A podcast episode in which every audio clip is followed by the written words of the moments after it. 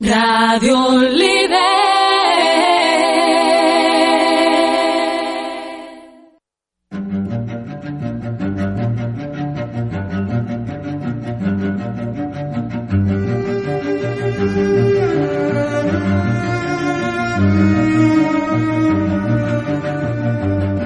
Aquí comienza Radio y Hacking, el programa de Radio Líder dedicado al mundo de los servicios de inteligencia y la ciberseguridad, con Antonio Lodeiro y David Marugán.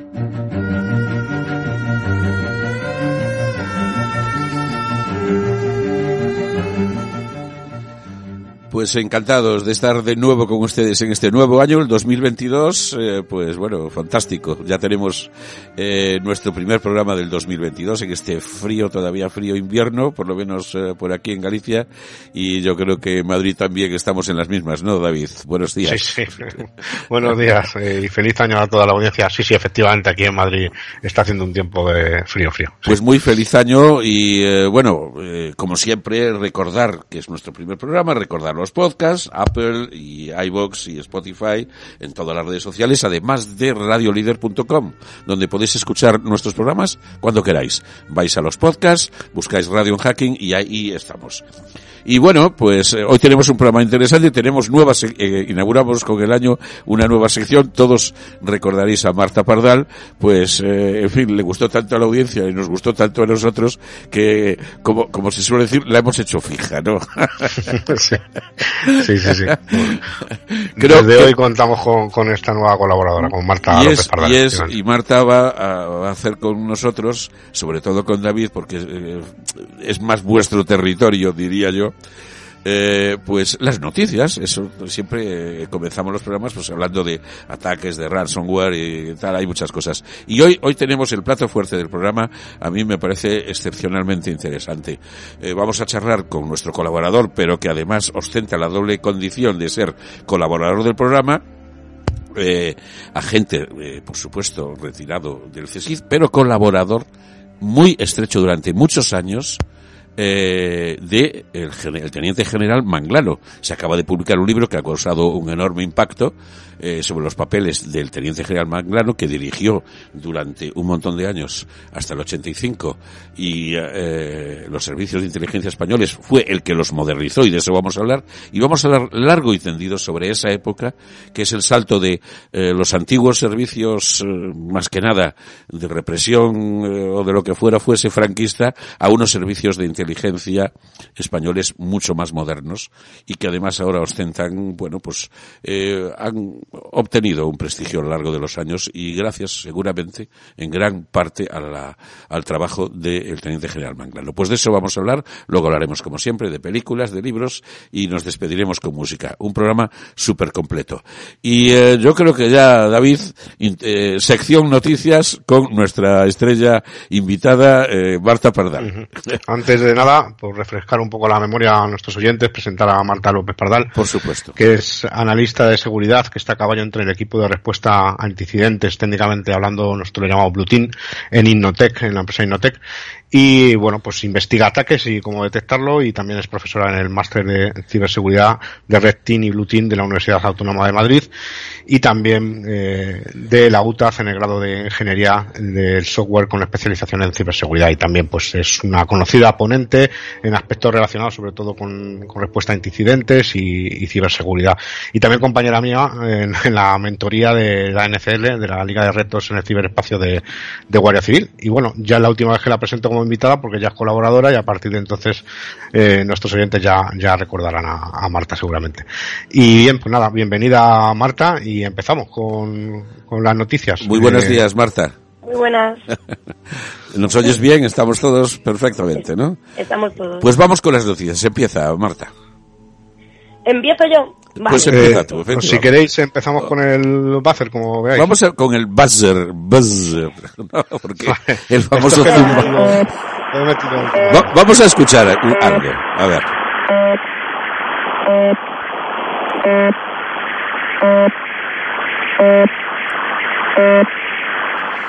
Bueno, David, explícanos qué es esto. Vale, resumiendo mucho porque es una historia que daría para, para un programa entero, pero vamos, básicamente este ruido nosotros le denominamos channel marker o marcador de canal, eh, como una traducción literal, que sería algo así como un tono que indica la ocupación de un canal. En este caso es un canal histórico porque es, un, es una bocina eh, que lleva transmitiendo más de 40 años, eh, con diferentes tonos, no con este tono solo, sino con otras versiones, y que lleva 40 años y que se relaciona con el distrito militar oeste eh, de, Rusia, ¿no?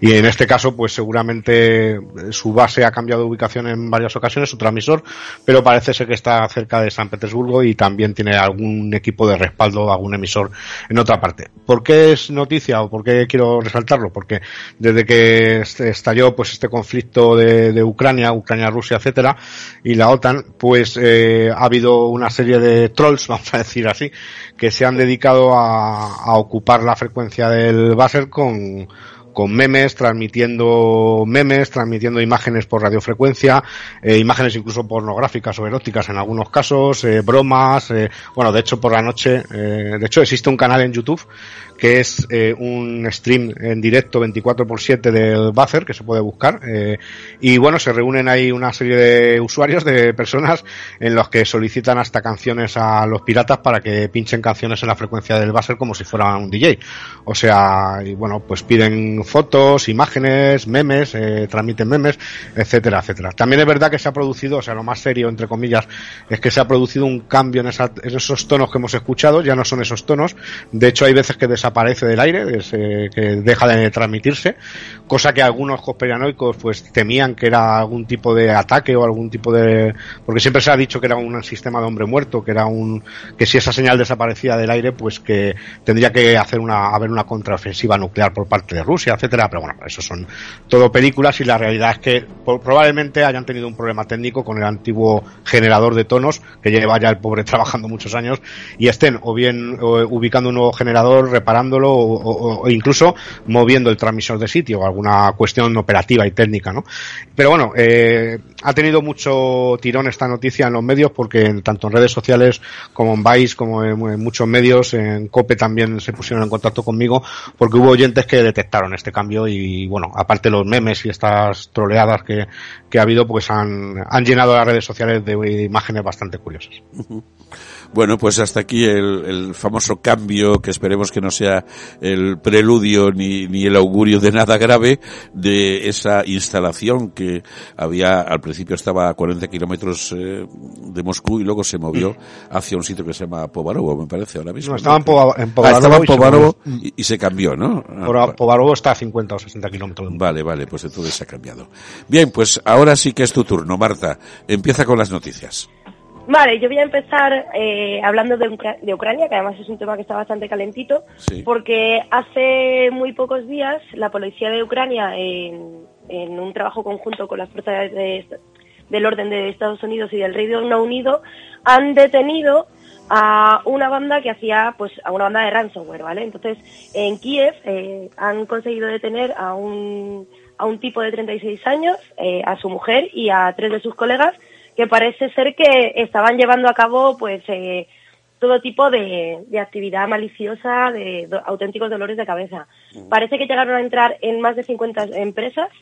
Eh, al parecer eh, han conseguido llevarse más de un millón de dólares estadounidenses y se dedicaban a hacer pues eh, trastadas de todo tipo, desde ataques de denegación de servicio, robos de tarjetas de crédito, especialmente de ciudadanos británicos, para luego utilizarlas, hacer compras y revender el material, ¿sabes? Y también utilizarlo de esa manera un poco para hacer un lavado de dinero.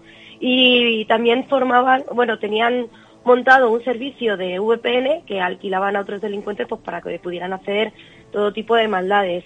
Eh, este no es el primer caso que se da en el año. Eh, acordémonos que hace hace un par de meses, en, a principios de noviembre, detuvieron también en Ucrania a, ¿cómo se llama este chaval? A Yaroslav Janinsky, que fue eh, un, que también es un ciudadano ucraniano, un poco más joven, está con 22 años, que fue la persona que estaba detrás del ataque eh, de la cadena de suministro que se utilizó con Revil eh, de, de, joder, de Casella. No sé si os acordáis del ataque de Casella. Sí, sí que fue un ataque supersonado porque llegó a buena parte de Estados Unidos, entonces parece que la policía de Ucrania sí que está empezando a, a ponerse un poco las pilas con todos estos eh, grupos maliciosos que hay en su país y parece que está empezando a hacer ya operaciones un poco más serias para llegar a cabo eh, a este tipo de detenciones, ¿vale? Mm.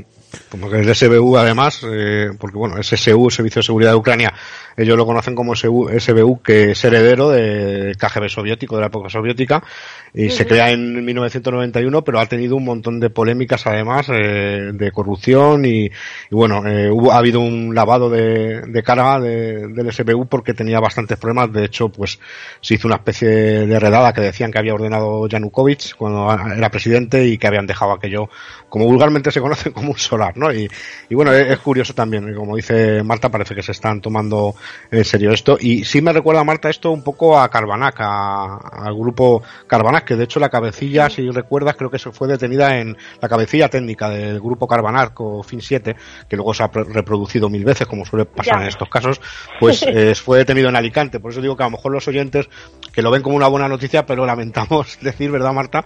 Que probablemente esta gente reaparezca. Bueno, esto es como cuando descabezaron Emotet y a los pocos meses ya lo teníamos otra vez aquí. Es, eh, bueno, es, la, es cortar una cabeza de la hidra, pero realmente necesitamos que las fuerzas de seguridad nos echen una mano porque esto al final eh, está llevando a la ruina a muchas empresas, eso supone despidos, incluso muerte de gente. Entonces, no estamos hablando de algo, de algo trivial. Sí, sí, sí. sí Hombre, esto empieza, esto empieza a ser realmente preocupante, ¿no? lleva siendo tiempo, ¿eh? Preocupante. Sí, lleva siendo. Ya tú date cuenta que, sobre todo durante el confinamiento, eh, con todo lo que hemos tenido de COVID, todos los ataques que han lanzado a hospitales, a grupos eh, eh, pues, de hospitales. Aquí, por ejemplo, acordaros que hace unos años cayó el hospital de, de Torrejón. Sí, sí, sí, sí, sí, claro. Que no estamos hablando de... Y, por ejemplo, en Alemania, en un ataque de... Es que no me acuerdo quién fueron, si fueron Revil o quién, también murió una, un paciente porque se cifraron las máquinas a las que estaba conectada. Es que estamos hablando de palabras mayores, que esto lo vemos aquí como, ah, no, esto es un virus. Realmente no, realmente no.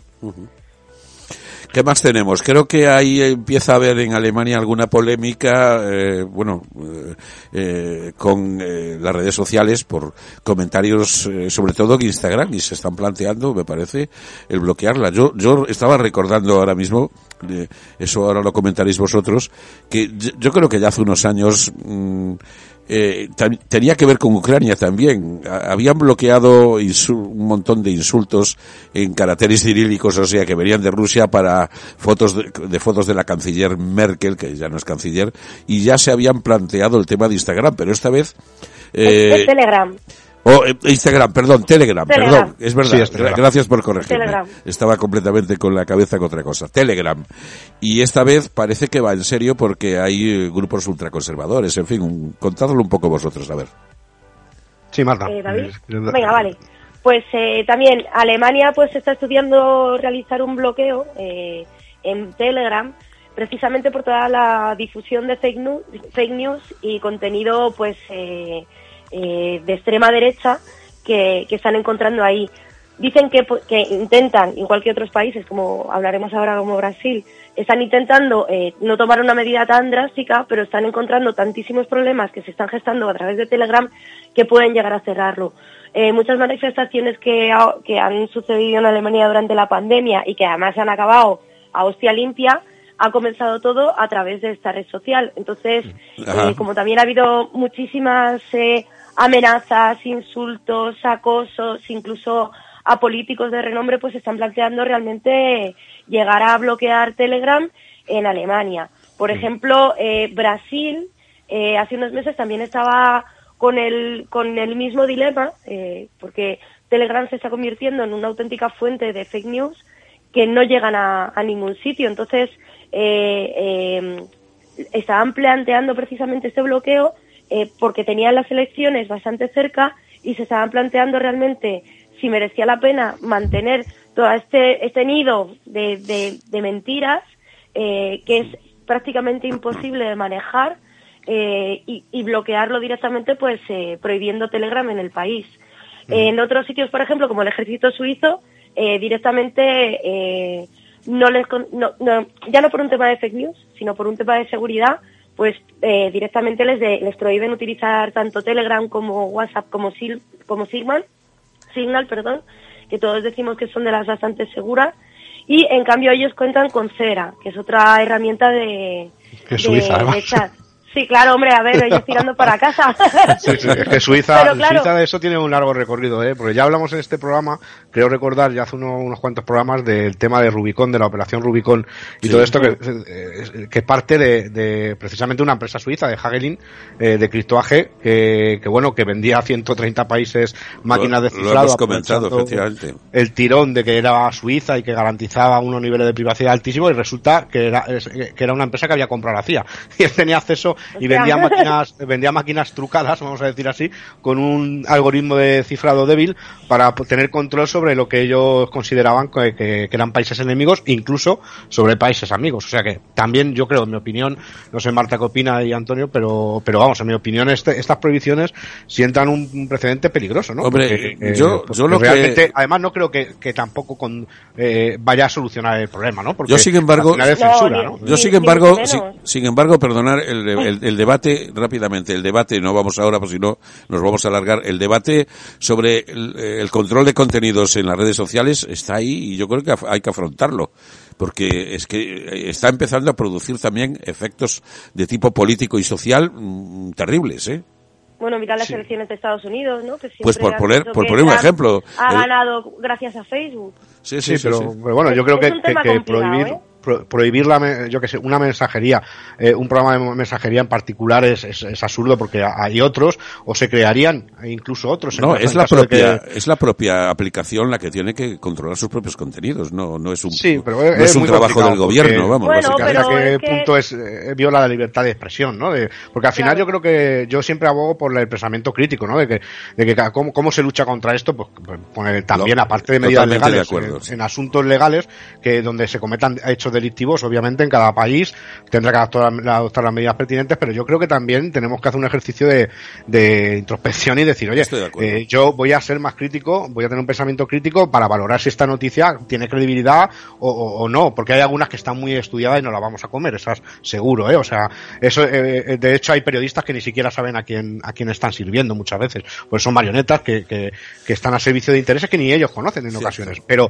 pero hay bulos que son evidentemente falsos, o sea, que, que a mínimo que compruebes, que hagas un doble check para saber que, que es falso. Entonces, yo voy más por el usuario que, que por las prohibiciones técnicas que nos llevan una, Pues una sí. censura que pueda acabar esto en, en- en un cuento sin fin. Yo ¿no? creo que es la postura más sensata. Y hablando de Telegram, Marta, creo que es la aplicación más descargada en España, ¿no? El año pasado Telegram pues pasó a ser eh, la aplicación de mensajería más descargada de por todos los españoles. Supongo que con todas las caídas que ha habido de WhatsApp y tal, pues al final ha llegado a un punto que en que ha superado a TikTok en el número de descargas. Toca un poco con, con a lo mejor eh, todo este tema de intentos de prohibiciones, puede ser, pero eh, me llamó bastante la atención que precisamente eh, una aplicación eh, rusa como es Telegram eh, haya superado a los chinos, ¿sabes? como es TikTok, con todas las movidas que están diciendo siempre de privacidad y seguridad de todo este tipo de aplicaciones. Es bastante... La bastante caída de, WhatsApp, Marta, yo creo que, bueno, si tú recuerdas, no es, no es un dato objetivo para nada, pero si recuerdas cuando hubo la caída en octubre del año pasado de WhatsApp, eh, eh, Todos veías un montón de gente de, de tus contactos que se ha unido a Telegram, se ha unido a Telegram Sí, sí, también, sí, fue una ¿no? a la fuerza orca. ¿no? Como suelen Sí, sí, decir. sí. Eso es lo que, esto es lo que suele Y es pasar. que, fíjate, yo creo que es más esa la causa que lo hubiera comprado eh, Facebook y se perdiese pe- privacidad. Sí, la sí. gente ya la está utilizando y en el fondo se la suda, ¿sabes? O sea, Yo creo que está, está- la gente efectivamente está, está por desgracia anestesiada de todos estos temas y ya, pues, mientras que me pueda hablar con, con mi cuñado y mi prima que, que lo haya comprado Facebook o una empresa de Hong Kong, pues, eh, les parece cualquier cosa. A veces no calibramos lo suficiente, me Sí, lógico. lógicamente. No, no, no, no. Bueno, pues ya vamos con la última noticia. Eh, lo- recordar a los oyentes antes de, de el año pasado uno de nuestros últimos programas fue sobre las criptomonedas y el blockchain. Bueno, pues como no, eh, empiezan los asaltos, ¿no? Los asaltos y robos a mano armada. los highs ahí a tope. Están los pobres criptobros últimamente con el corazón en un puño porque Eh, una de las plataformas, crypto.com, eh, ha sufrido un robo de 15 millones de dólares que, que se dice pronto eh, a manos de, pues, de ciberdelincuentes. Eh, estas monedas digitales que han robado son las de Ethereum y bueno, el problema que tiene es que como estas monedas son más difíciles de seguir, habían conseguido eh, comenzar a blanquear todos estos tokens robados a través de Tornado Cash, entonces fue bastante complicado. Eh, ¿Qué pasó? Pues eh, al parecer todo esto saltó a la luz porque la gente empezó a quejarse, oye, que estoy entrando en mi cartera y veo que hay movimientos, y, me falta dinero, que yo no he tocado nada, tal. Y un actor que se llama Ben Baller, que yo no reconocía de nada, pero el tío resulta que es actor joyero, rapero y ahora reciente sufridor de un robo de seguridad. Y ahora víctima, víctima de los cacos. Y politólogo sí, Sí, pero que el tío debe ser un artista y un crack de todas estas cosas y claro, se empezó a quejar de que, oye, que me faltan cuartos en mi cartera, ¿qué coño está pasando aquí? Entonces fue, claro, el tío tiene como 300.000 millones de seguidores hay en Twitter, mogollón.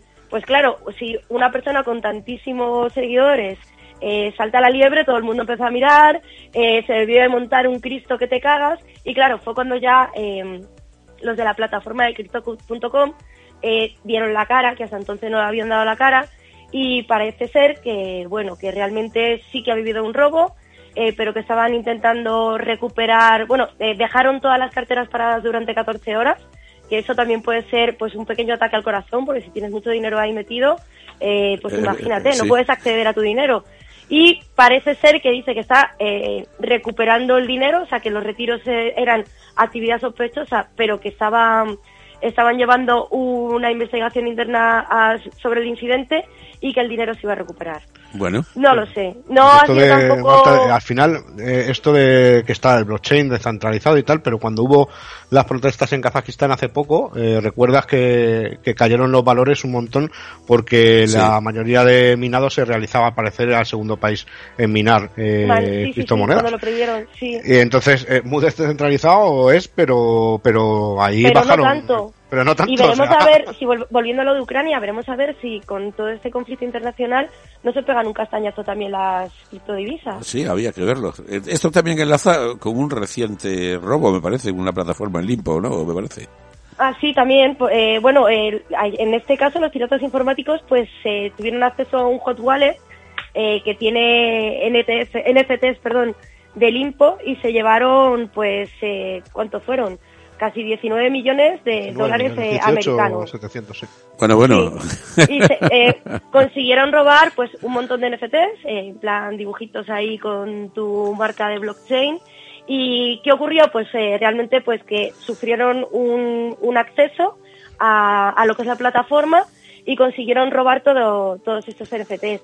¿Qué ocurre? Que es que, claro, muchas veces estamos delegando en terceros, pues como si lo dejas en un banco, eh, tus, eh, tus NFTs, que eh, son, tus NFTs, pero en el fondo es mucha pasta, porque sabemos que se están utilizando los NFTs por parte de muchas compañías de los que nos enfrentamos nosotros en el trabajo, eh, maliciosas, pues utilizan ese tipo de tecnología para hacer un blanqueo de dinero, además bastante descarado algunas veces. Eh, una, cosa, perdona que te interrumpa, ¿podrías contar así muy brevemente qué es un NFT para los oyentes que no, no tengan pues, idea? Vale, todo eso empezó, los NFT son lo que se llaman tokens no fungibles, que parece, dice, ah, pues muy bien, ¿y esto qué es?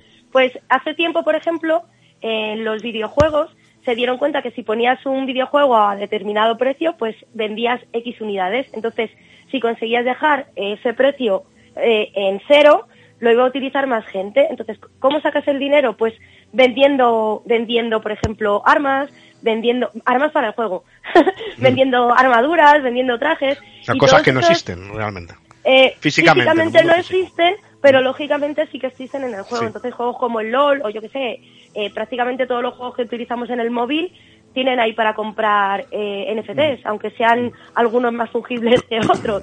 Entonces vieron que eh, era también una manera de expresar pues como un estatus en muchos Sí, sí. videojuegos y al final este estatus pues se ha ido a otros mundos, pues por ejemplo al, al de diseño gráfico, hay muchos diseñadores gráficos que dicen pues yo he hecho esta obra y para que sepas que es la mía, que es original y que es un número de serie eh, determinado, igual que cuando un artista pinta un cuadro, pues te voy a dar un número de blockchain para que sepas que es único y es tuyo. Es, Pues es- eso, claro, es sí, sí. exclusividad, es- compras exclusividad de algo que es Bueno. único y que es tuyo, aunque sea un mono pintado. Pues. ¿qué- Aunque nos- un porque es que son los que más cuestan los monetes, ¿sabes? que se venden mucho monetes. Qué nostalgia, qué nostalgia me está entrando de los eh, antiguos y queridos atracadores de bancos, ¿no? Digo, Hombre, ahora, mismo lo de andar un robando atracador de bancos está en casa comiendo lo, gansitos. efecti- lo de andar robando criptomonedas se ha Sí, no, convertido no le veo ya como el vaquilla. eh, No, no, el- ya, efectivamente, Ya, ya claro. estaba empezando a sentir algo de nostalgia, en fin. Bueno, Marta, oye, pues muchas gracias por comentar todas estas noticias, todas de un enorme interés para nuestros entes y para nosotros, por supuesto. Así que, hasta el próximo programa, un millón de gracias, una pequeña pausa y ya entramos con el, la pièce de résistance, el plato fuerte de nuestro programa. Eh, la conversación con nuestro amigo y colaborador Zatopec sobre eh, los servicios de inteligencia españoles y eh, su modernizador, el teniente general Emilio Alonso Manglano. Estás escuchando Radio Hacking en Radio Líder.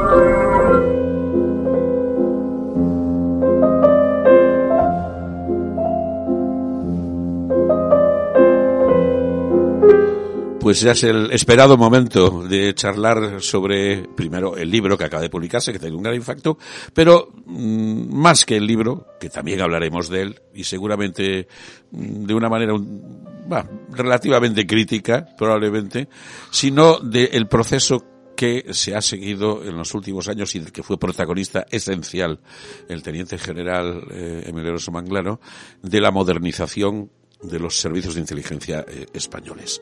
Y como ya hemos anunciado, nada mejor que eh, una persona que fue, que tuvo, yo diría que tuvo el privilegio, estoy seguro. Eh, muy buenos días, ¿cómo estás? ¿Qué tal? Muy bien, muy bien, estupendamente. Diría que el privilegio que tuviste de trabajar codo a codo con el teniente general Emilio Somanglano y de participar en esa modernización, ¿no? Pues eh, sí, no sé si tanto participar como aprovecharme de esa modernización para después ejercer adecuadamente eh, mi tarea. Eh, antes de nada, yo creo que lo, lo apropiado es contextualizar la figura de Emilio Alonso Manglano. Indaguemos un poco, ¿qué, qué datos biográficos destacarías tú de la biografía de eh, Manglano? Bueno, en, en primer lugar es el de un- una personalidad que desde su más tierna juventud, casi desde que ingresó en la Academia de Zaragoza, pues eh, tuvo claro que esa España en que él había ah, nacido y en que se había criado posiblemente no era la fórmula adecuada para hacer de nuestro país eh, un país más próspero, más tranquilo y más eh, igualitario. Yo eh, añadiría por mi parte alguna cuestión como que, bueno, fue un militar de carrera, eh, alguien eh, de la unidad eh, paracaidista, yo creo que fue to- toda la vida, tengo entendido, ¿no? Eh, Um, no toda la vida, pero, pero buena parte de buena- la vida. bu- y- buena parte, ¿no?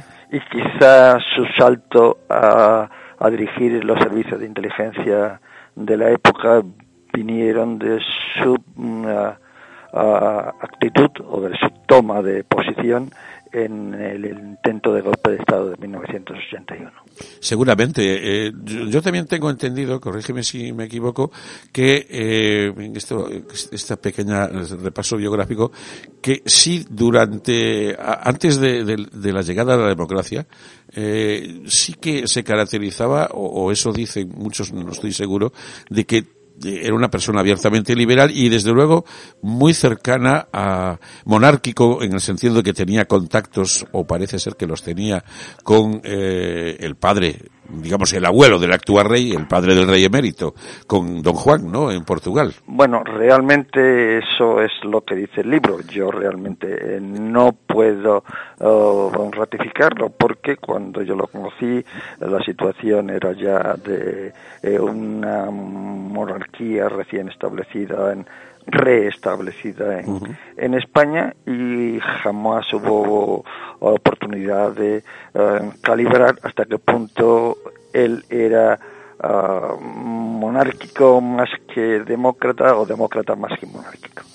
Eh, eh, recordemos también que lo nombró Alberto Liart, puedo recordar, ¿no? Ministro de Defensa, eh, en el gobierno, lógicamente, de Suárez, y que cuando fue el golpe, de, el intento de golpe de Estado y el posterior triunfo de Felipe González, pues eh, Felipe González, eh, bueno, y pues hasta el año 85 eh, estuvo mm, dirigiendo. Luego hablaremos de toda esa etapa. Pero eh, te cedo el testigo, eh, David, adelante. Sí, hola, buenos días, eh, una pregunta es, ¿podemos considerarlo entonces eh, como el creador de los servicios de inteligencia modernos en, España? Digamos que el creador no tanto, pero sí el consolidador de unos servicios de inteligencia de tipo europeo o de tipo democrático.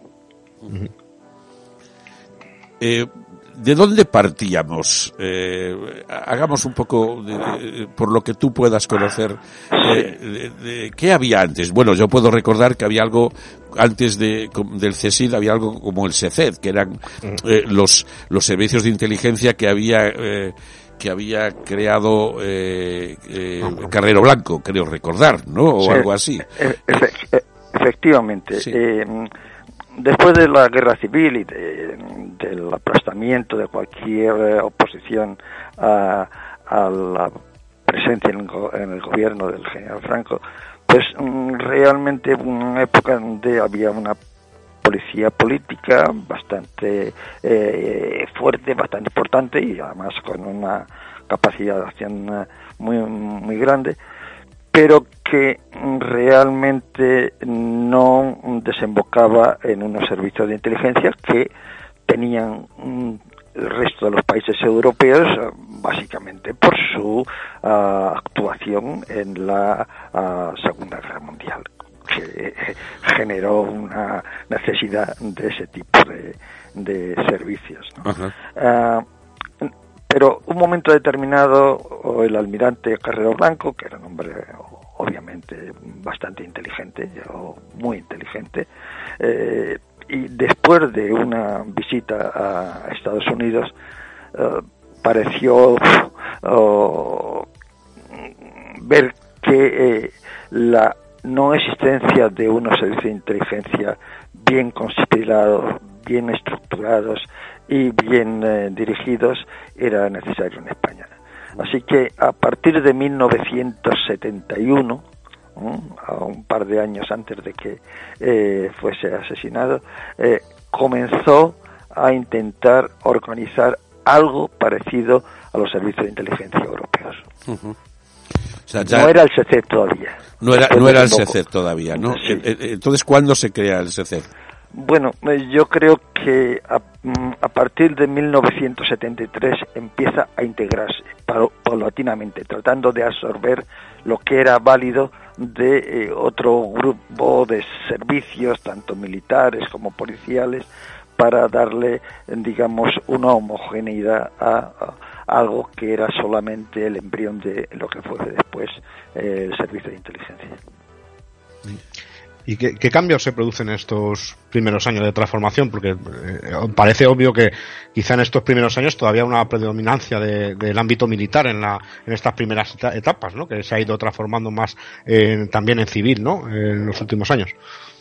Hace ya mucho tiempo que se está transformando eh, en civil. Eh, en aquel momento, mm, los únicos que tenían alguna uh, experiencia de, de, los de servicios de inteligencia eran en gran medida los, los militares por la guerra civil, por sus conexiones después con uh, países eh, afines, etcétera, etcétera. Eh, se había colaborado con servicios de inteligencia uh, norteamericanos, eh, para solventar ciertas infiltraciones de eh, espías eh, rusos eh, en España. O sea, eso estaba funcionando pero de una forma muy desordenada, muy deslavazada y era necesario una estructuración un poquito más definida pero básicamente en ese momento la única mano de obra adecuada para esa organización eran militares por un lado y en otra parte más operativa, acaso servicios policiales. Mm. Eh, hablemos un poco de las conexiones internacionales. Bueno, ya nos has aclarado que efectivamente mm, algún contacto ya de la época de eh, de eh, Carrero Blanco, ¿no? Pero mm, en realidad la conclusión que yo saco es de que antes de la llegada de Emilio Alonso Manglano los contactos mm, son escasísimos y incluso el propio espíritu de ser un verdadero servicio de inteligencia prácticamente no existía, ¿no? No, efectivamente, o existía de una forma muy débil. Y además la rotación dentro de los primeros eh, embriones de servicio de inteligencia era muy rápida porque en muchos casos eh, eh, prevalecía el hacer carrera militar o carrera policial sobre el hecho de integrarse en un servicio de inteligencia de una forma casi permanente. ¿Y cómo, es el proceso de integración en, la comunidad internacional y la consolidación de, los servicios de inteligencia como, como unos servicios de inteligencia de prestigio en, españoles? Bueno, pues eh, precisamente eso es lo que eh, realizó de una forma muy progresiva, pero muy eficaz el, ah, el digamos, el director, que era como nosotros nos referíamos al al general Manglano. No, no quería que le llamásemos por su título militar, sino por lo que era, que era el director del, eh, del CESID. ¿no? Y mm, ese es el mayor éxito. En, en, en, dos, tres años se amplían eh, de una forma realmente muy eficaz uh, las relaciones con prácticamente la mayoría de los servicios europeos, mm, con Estados Unidos, por supuesto, y a partir de ahí se salta a mm, relaciones con países no tan amigos o incluso potencialmente enemigos. ¿Mm? Y bueno, pues es lo que hacían los servicios de, inteligencia de los países de nuestro entorno que, mm, dada su participación en la Segunda Guerra Mundial, se vieron forzados a escalar de una forma mucho más rápida a la creación de servicios de inteligencia ah, muy eh, eficientes. Eh, en esta misma pregunta, si no te eh, importa, eh, háblanos un poco de los clubs eh, muy exclusivos como el de Berna y otros muchas organizaciones supranacionales de inteligencia en las que se fue integrando el, el, poco a poco de la mano del director.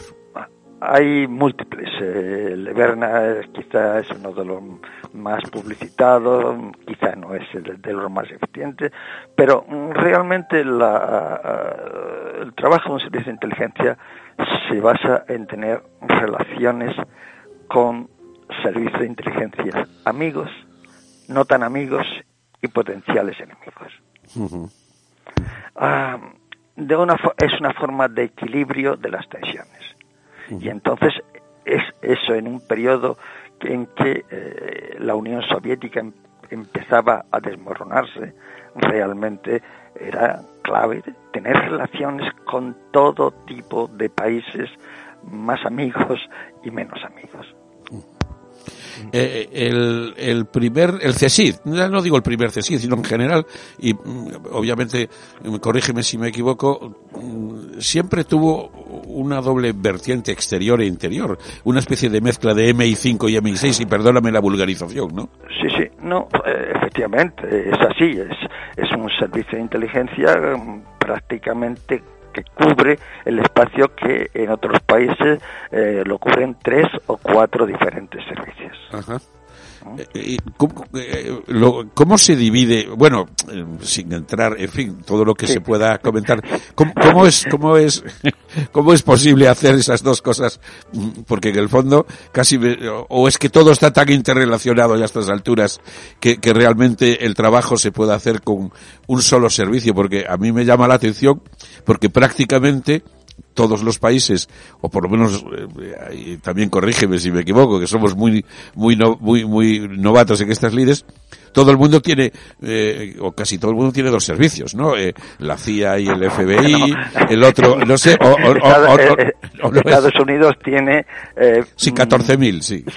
11 o 12 servicios. Sí, no, pero bueno, pero todo el mundo suele hacer una pequeña distinción entre eh, actividad exterior y actividad interior. Sí, sí, sí, es, así. ¿Y por qué la, la peculiaridad del CESID? Bueno, pues prácticamente porque eh, no existían los medios ni los fondos necesarios para mm, dividir la actividad. Y sobre todo porque se partía se partía de un núcleo ah, muy muy muy limitado de conocedores del sistema y de eh, unos fondos que en los que eh, el país siempre ha sido y sigue siendo muy poco ah, ah, generoso. Eh, siempre. O sea que podemos decir que todo este trabajo y aún encima este doble trabajo se hizo siempre con una enorme precariedad porque ya me estoy imaginando, conociendo como conozco los políticos españoles que racanean siempre lo que no hay que racanear y perdóname la expresión, pues seguramente siempre con poco dinero, ¿no? Siempre con bastante poco dinero. David.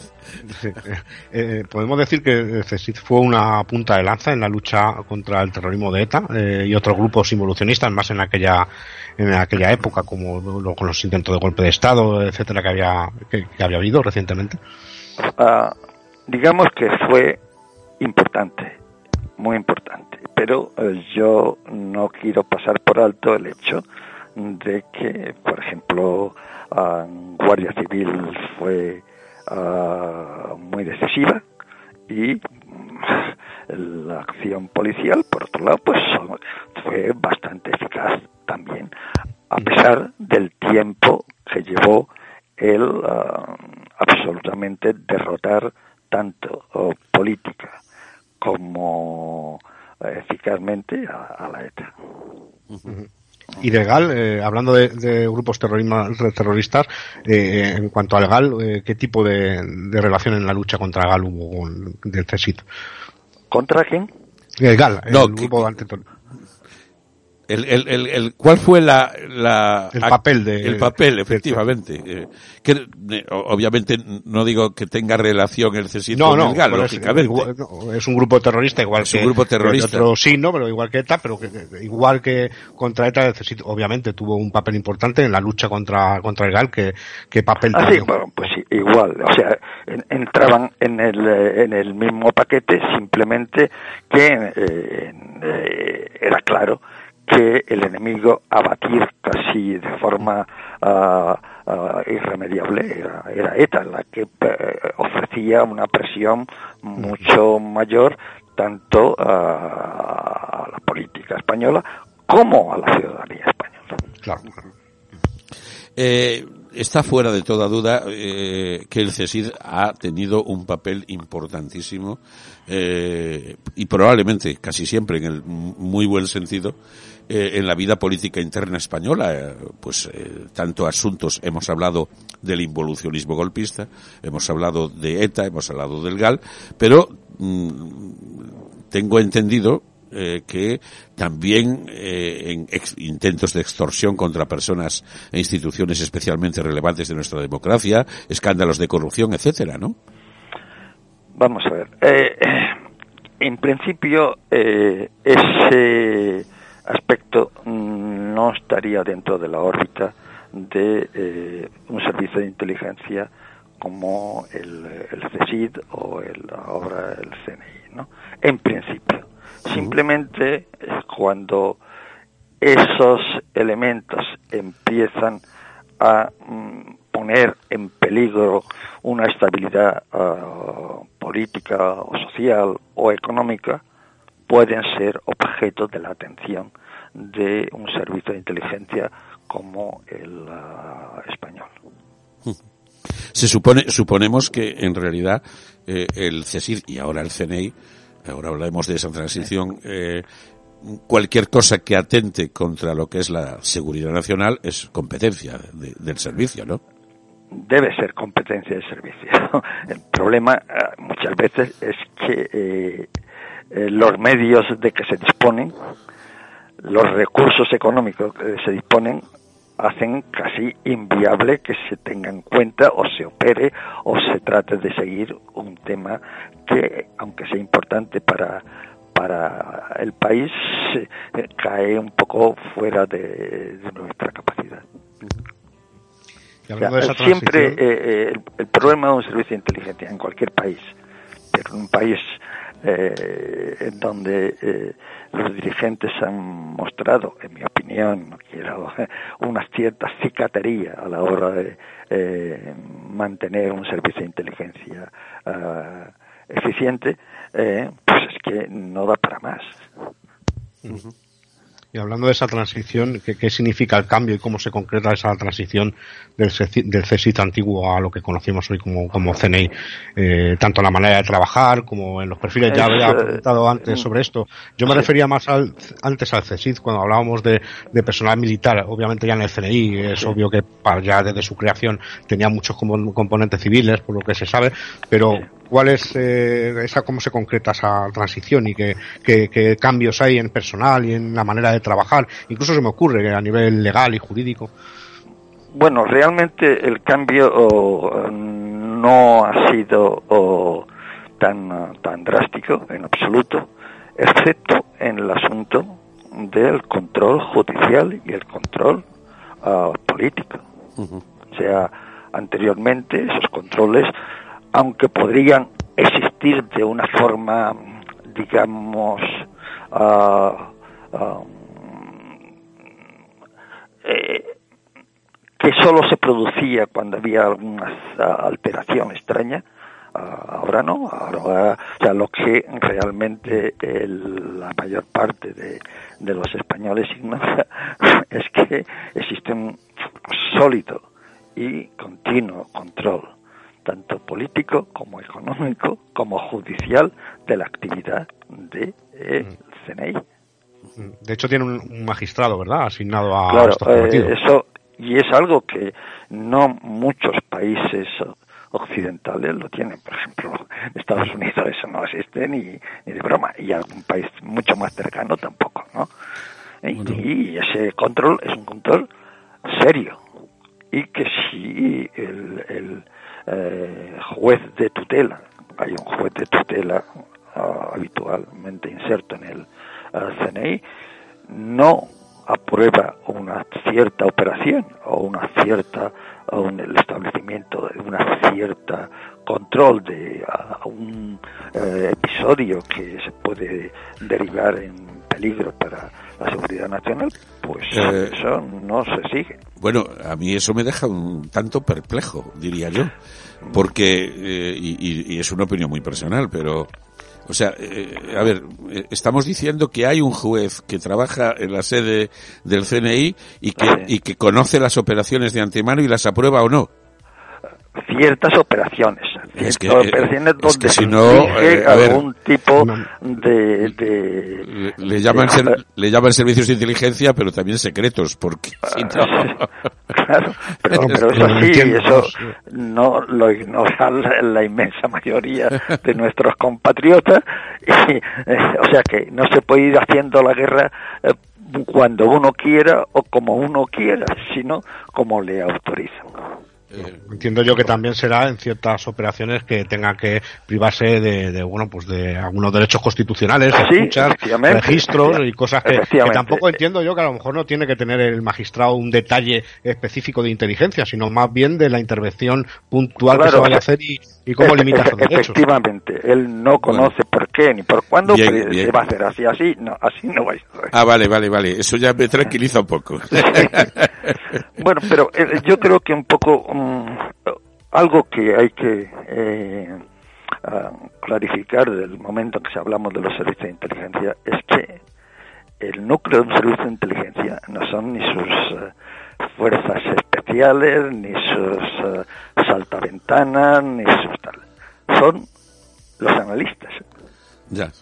O sea, lo, lo que en general el ciudadano español ignora es que el núcleo de cualquier servicio de inteligencia, de cualquier clase y condición y, y de amparo político, es los analistas. O sea, un servicio de inteligencia básicamente eh, persigue recoger toda la información posible sobre aquellos aspectos que son eh, claves para el funcionamiento de, de un país, analizarlos adecuadamente de una forma muy, muy sistemática y enviar esos análisis a la cúpula política del, del país para que ellos tomen las decisiones que crean adecuadas. Solo, eso es la base de cualquier servicio de inteligencia. Entiendo entonces que el trabajo de los agentes de campo eh, in situ es recoger la información, ¿no? Bueno, pues esa es la primera ah, ah, misión de cualquiera que esté en, en una situación que pueda afectar a la evolución de la política, de la economía española. De la economía estoy hablando, que cada vez es más importante adelantarse a ciertas circunstancias. Pasemos a, una de las cuestiones que eh, bueno nos, ha motivado, además del placer de hablar contigo, de eh, eh, realizar este programa, que es la publicación del libro de los dos periodistas de ABC. Mm, ¿Qué opinas del libro? A, mí mm, me ha llamado la atención que de repente yo entiendo que quizá estos son unos papeles que los hijos del director Manglano le entregan a dos periodistas un montón de eh, eh, agendas manuscritas, etcétera, y papeles que tenía en su casa, se entregan, entiendo, como una manera de reivindicar la figura de su padre, lógicamente. Pero, a ver, yo le he echado una ojeada al libro y, francamente, deja bastante que desear, pero no sé, desde tu punto de vista, que no es exactamente el mío de periodista, ¿qué opinas? Bueno, pues eh, en principio yo opino que esos apuntes que realizaba el director pues eh, no debían haber salido a la luz pública porque a la postre eran apuntes personales simplemente quizá para poder ir atesorando un conjunto de acciones o decisiones eh, que tomó durante los 13 o 14 años que, en que dirigió el, ah, el, el ¿no? Que después, por razones X, Y o Z, o por el mero hecho de que sus hijos pensaron que ahí, a pesar de todo, eh, había una uh, historia en la que su padre era uh, protagonista y que pensaron que debía ser conocida por uh, los españoles o parte de ellos o la opinión pública española pues eh, pues bien el problema es que después eh, de ese conjunto de, de, notas o de libros eh, de notas que, que dejó el director uh, Manglano pues se ha colocado el foco en eh, cuestiones que realmente, en mi opinión, fueron y son marginales a lo que significó la figura de eh, Manglano en el progreso de, del CNI como servicio de inteligencia consolidado y respetado en, en su entorno. A mí, eh, perdona, continúo un poco con esta cuestión del libro que me parece interesante. Eh, también me da la sensación de que hemos perdido una oportunidad de oro, los dos periodistas, de publicar un libro para, eh, de manera didáctica, enseñarle un poco a la opinión pública y a los ciudadanos españoles la increíble y extraordinaria importancia que tiene tener unos buenos servicios de inteligencia, ¿no? Pues, pues sí, bueno, el problema es que eh, el, ciudadano medio ignora de una forma muy profunda y, cuando me eh, refiero a un ciudadano médico, pues em, medio uh, casi estoy pensando en no tan medio, sino alguien que incluso puede estar dedicado a, la política. Entonces, eh, existe eh, esa completa ah, extraña imagen de qué es un servicio de inteligencia y, para qué sirve. O sea, algunas de las cosas para qué sirve las, acabamos de, comentar, pero eh, otras otras no. O sea, ¿para qué más eh, sirve? Vamos a ver, es un instrumento de relación con países que pueden ser amigos, menos amigos, sí. incluso enemigos. Uno de los éxitos del ah, director Manglano fue la de eh, abrir relaciones con países que eran absolutamente hostiles eh, en su momento. Y tener buenas relaciones, digamos, entre servicios, ¿ah? Para apuntalar la política ah, del gobierno español. Creo que fue de los primeros en visitar la sede de la KGB, ¿no? Pues sí. eso tengo entendido, vamos, no sé. Pero no solo eso, o sea, de países como, como Irán, que realmente en pleno uh, desarrollo de su, uh, de su furor teocrático y tal, eh, era incapaz de hablar con ningún país eh, que eh, no fuese uh, islámico y sobre todo islámico uh, chiita, ¿no? Bueno, pues, eh, pues lo consiguió mucho antes que países de mucha mayor enjundia, no solo económica y política, sino de con unos servicios de inteligencia mucho más acrisolados. David. Bueno, yo por mi parte, esto es una opinión personal, el libro a, mí me, me, parece atractivo a nivel de conocer detalles que yo no sé si es, son convenientes o no que vieran a la luz y tampoco Tampoco sé si era la intención, me imagino que no, no, no sé ni, ni, se puede saber ahora mismo, ¿no? Pero a lo mejor Manglao tampoco tenía la, la intención de, de, que esto, de que se utilizara luego para, para un libro, obviamente, ¿no? Pero bueno, me ha parecido, eh, cuando menos, curioso, ¿no? Pero ya dejando aparte el, el tema del libro, eh, ¿tú crees que la salida de Manglano fue ingrata o cuando menos injusta o, algo similar? Vamos a ver, eh, fue, creo que, muy injusta eh, y que quien decidieron relevarle del servicio no tuvieron en cuenta que había eh, la responsabilidad, aunque parte fue suya, porque uno de sus subordinados fue el que le traicionó y que le metió en una espiral de, de, problemas tremendos, uh, pues eh, echó por tierra una tarea que había sido muy eficaz ¿eh? y muy necesaria.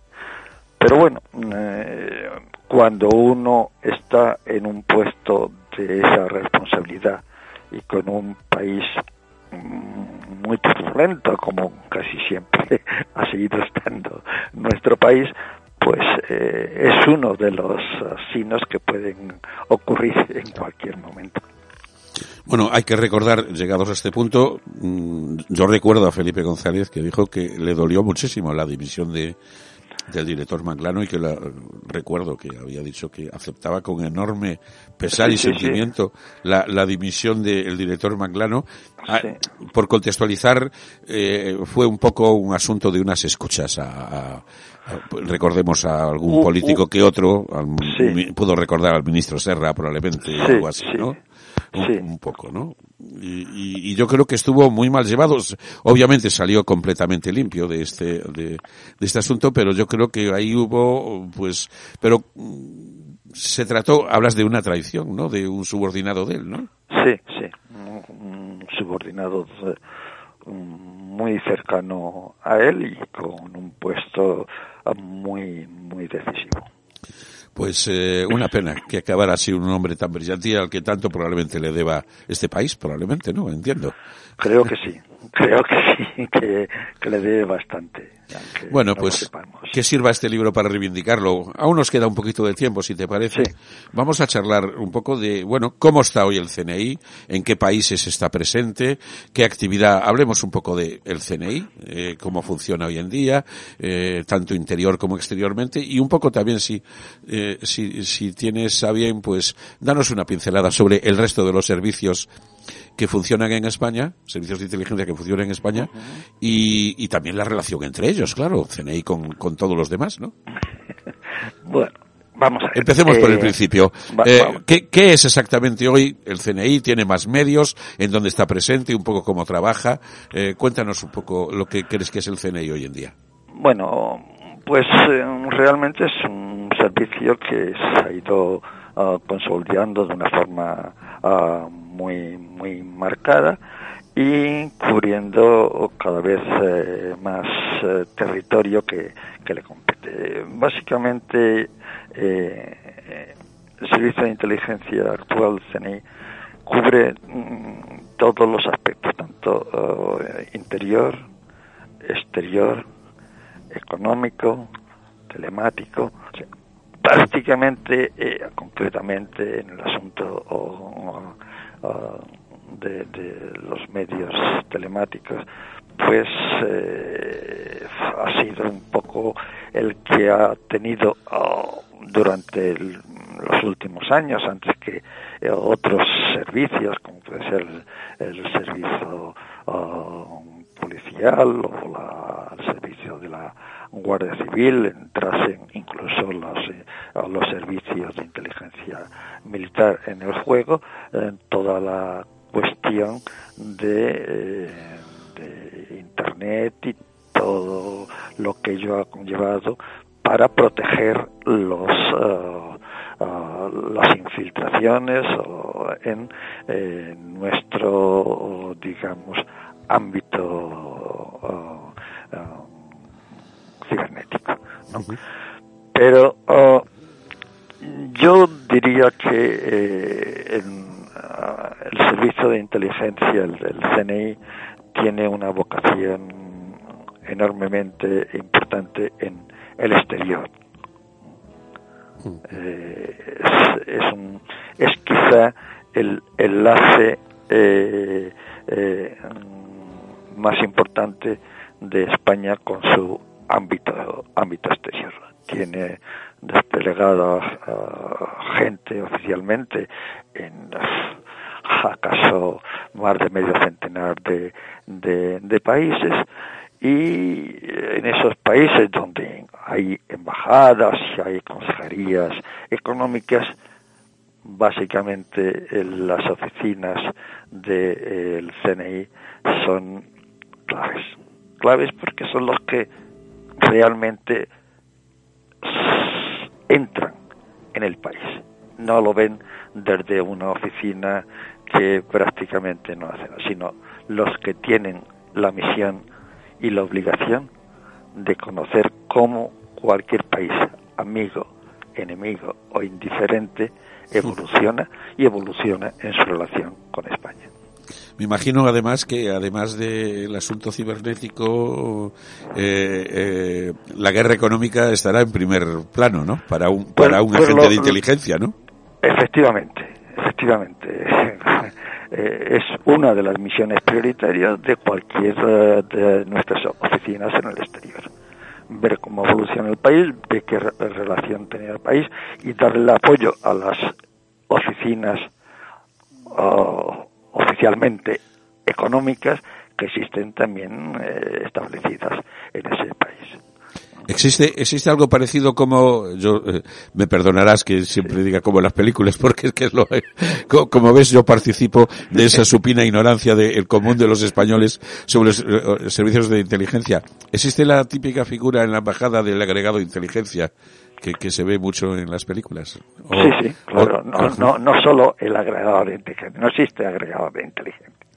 Existe un señor que puede tener un título muy estrambótico Sí, bueno. o, o- o más abierto, dependiendo del país que sea, ¿eh? que se dedica a mm, hacer sus misiones en el despliegue exterior. Desde agregado comercial a folclore y asuntos varios, ¿no? O sea, Ah, varios, sí. cosa, ¿no? es agregado Puede ser cultural. representante de coros y danzas. Eso, el mítico, el mítico agregado cultural que viene siendo un agente de inteligencia, ¿no? No, no es tan habitual que sea esa cobertura, pero bueno, pues, esa puede ser de, Bueno, entonces, val- Somos como todo el mundo, operamos con coberturas, efectivamente. Sí, sí, sí, Perfecto. Eh, David, no sé si alguna cosa se nos ha quedado y que, o que te apetezca.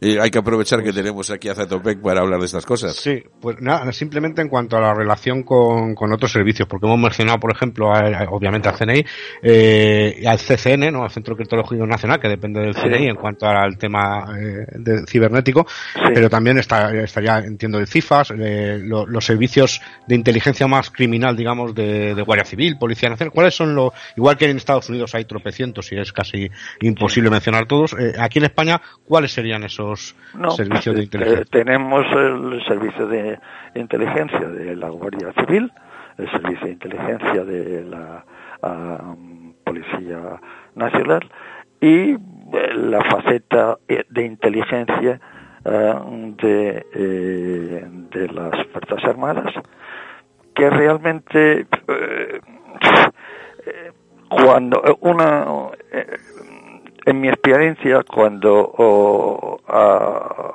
a un oficial de, cualquiera de las armas del ejército eh, se le destina a una embajada es el uh, representante de las fuerzas armadas. Y sus labores de tipo inteligencia son realmente eh, bastante marginales es una representación más eh, institucional que de otro tipo. O sea que mm, realmente dentro de las Fuerzas Armadas Españolas no tienen unos servicios de inteligencia, eh, inteligencia específicos y potentes, ¿no? Mm, Solo eh, para ah, misiones internacionales específicas. Bueno, por ejemplo, desplazamiento de tropas a, Claro, a un conflicto, claro, etcétera. En ese claro. caso realizan su propio trabajo de inteligencia, ¿no? Claro, ahí llevan ya su propia inteligencia, que puede ser más eficaz o menos, pero vamos que, Sí, sí, que, eh, es la que corresponde a la misión que se le ha, se le ha ordenado. ¿no? Pero en, en cambio las oficinas, digamos, del consejero militar, realmente, al menos en nuestro país, funcionan de una forma mm, prácticamente de representación oficial, Ajá. un poco más. Bueno, pues hasta aquí nuestro tiempo. Muchísimas gracias, por cierto.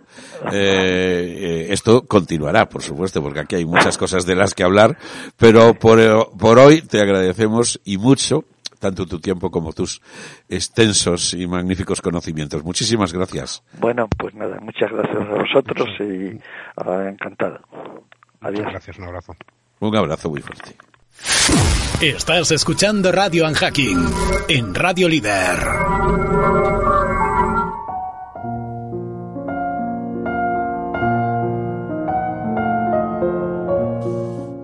Bueno, pues ya hemos dado un pequeño repaso. Yo el libro eh, eh, que lo leí rápido, yo cuando estos libros así que no son de los que me apetece leer en profundidad solo para enterarme, yo leo como Manuel Fraga en diagonal, ¿no? Como decía, o sea, eh, me leo los libros a toda velocidad.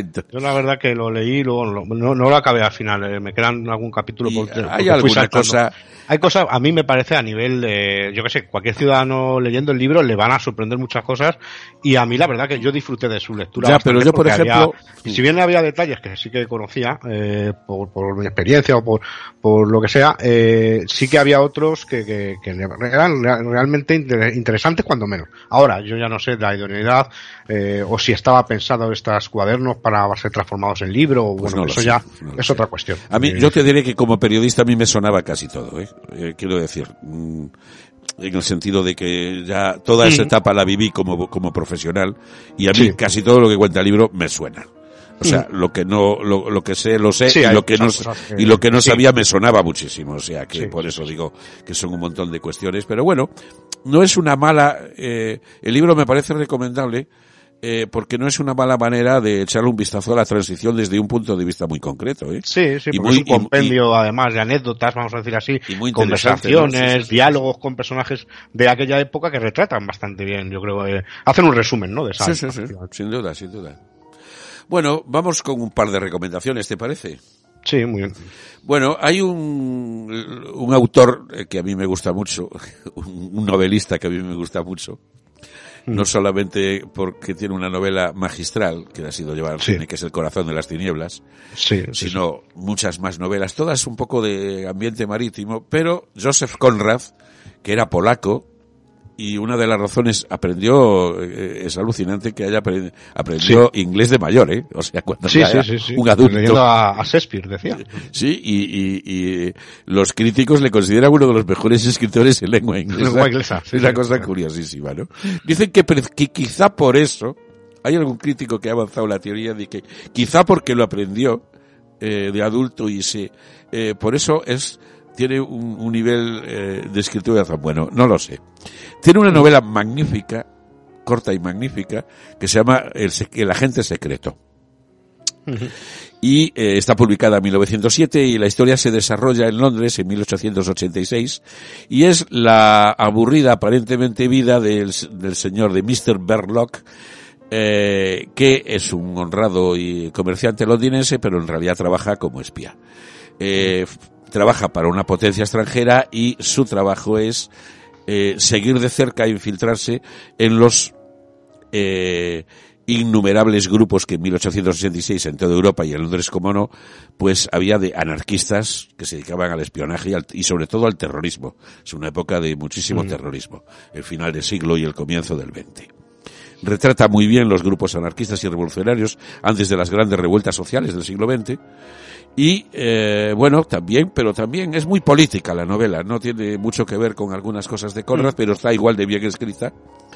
Y habla también pues de la situación de los trabajadores en la época. Eh, una magnífica novela que aunque vamos a recomendar otra serie eh, pero cuando estaba pensando en la novela hay una serie del 2016 una miniserie son tres capítulos o sea que se ve perfecto también. Es mejor leerse la novela. Y luego por supuesto si a uno le apetece verse la serie protagonizada por Toby Jones ese señor bajito tan buen actor que sale en much- en muchísimas películas y eh, pues es una miniserie sobre el agente secreto. Eh, Yo la he visto y me ha encantado, por cierto, es una magnífica adaptación. Pero eh, eso, léanse el libro, que además leer a Joseph Conrad siempre es un auténtico placer.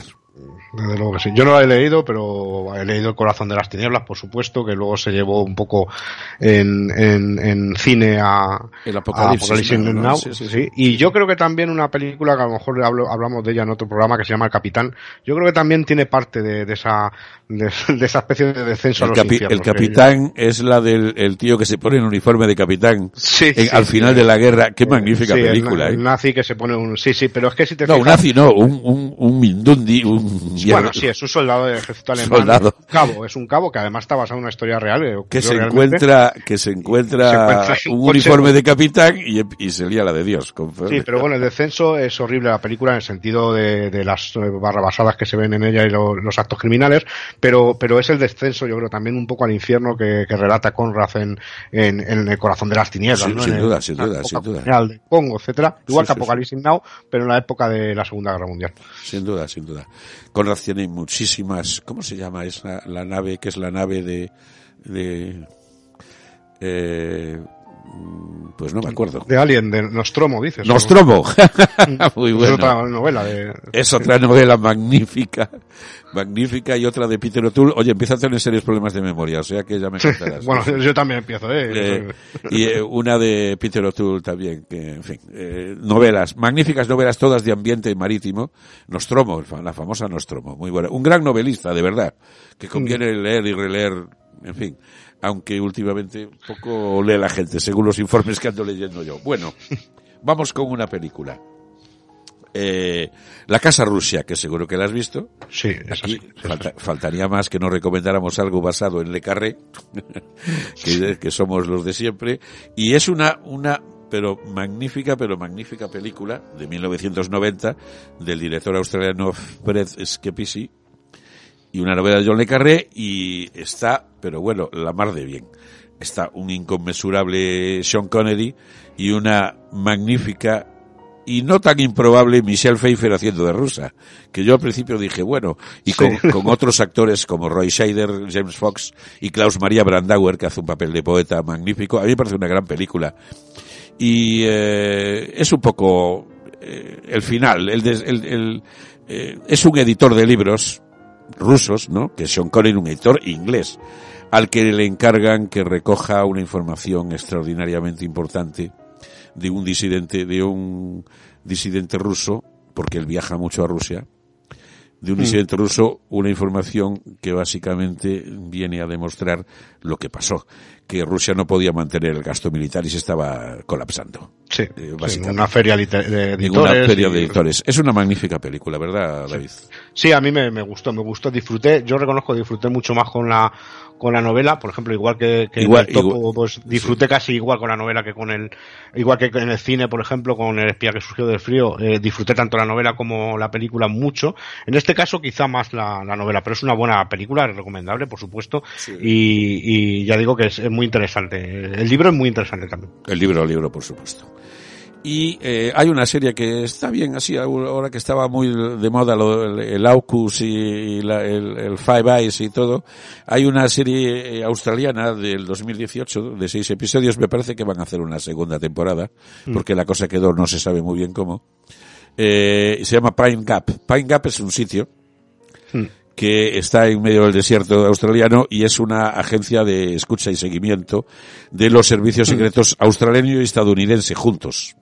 Sí. Funcionan al unísono. Y bueno, es una trama de thriller. Eh, de pues lo de muy clásico pero está bien llevado sobre todo te enseña muy bien el tema de cómo funciona pero luego hay una trama un misil que impacta contra un avión civil pero de repente Sí. mm, está sobrevolando un- donde hay una reunión en fin hay una Sí, esa- de hecho en Google en Google Maps se puede ver la, la base perfectamente. Tiene como 38 o 40 antenas con sus radomos Sí, de, sí, de- sí, sí. de cubierta y tal, y bueno, que es muy conocida porque ya en el 66 se firmó el acuerdo para, para hacer esa base, en principio de investigación aeroespacial, pero luego fue una conocida base de. SIGINT de inteligencia, de señales y de otras cosas, ¿no? De, de otros, de otras aplicaciones de inteligencia, y también fue conocida por la revelación de Snowden y, y tal, ¿no? Eh, los papeles. Efectivamente. Y también, cuando se hizo la serie, las protestas de Vietnam, porque sale un mapa, no se les escapa Sí. una, resulta que sale un mapa de los nueve puntos, que es la, la, la zona costera del mar de China y hacia abajo, que eh, China lo suele poner en los mapas como zona de influencia suya y los vietnamitas eso los pone de los nervios. Y entonces eh, pidieron y, y lograron la retirada de la serie Sí, lo retiraron, retiraron la eh, serie. la serie en Vietnam. Curiosamente, Sí, bueno, pues la famosa sí. línea de los nueve puntos, que es una delimitación sí. de la zona, de las zonas de influencia marítima en, to- en todo ese, esa, en extremo oriente. Bueno, pues hasta aquí nuestro programa, como siempre, un auténtico placer. Empezamos bien el año, creo. Y eh, nada, dentro de dos semanas aquí estaremos de nuevo, ¿verdad, David? Por supuesto, aquí, aquí estaremos. Nos vamos a despedir con una música de un compositor que está muy de moda, Hans Zimmer, un alemán muy tecno él, como buen alemán, que acaba de hacer, por ejemplo, la banda sonora de Dune, de Duna, la película de Denis Villeneuve, y, per- y es la banda sonora de una película que muchísima gente ha visto, la de la famosa de Christopher Nolan, Origen. Inception, ¿no? Y pues la típica, este es uno de los temas, se llama Mind Heist, atraco a la, a la mente o asalto a la mente, y es la típica música, a mí me, me gusta, aunque es a veces un poco irregular, pero Hans Zimmer tiene momentos muy buenos y algunas, algunas, no todas, de sus bandas sonoras son auténticas obras de arte de lo que es la música electrónica eh, más reciente. Eh, hasta dentro de dos semanas, un abrazo muy fuerte, que pasen un buen fin de semana y aquí estamos, como siempre, David Marugán y yo mismo, en radio, en hacking, con ustedes. Un abrazo. Un abrazo.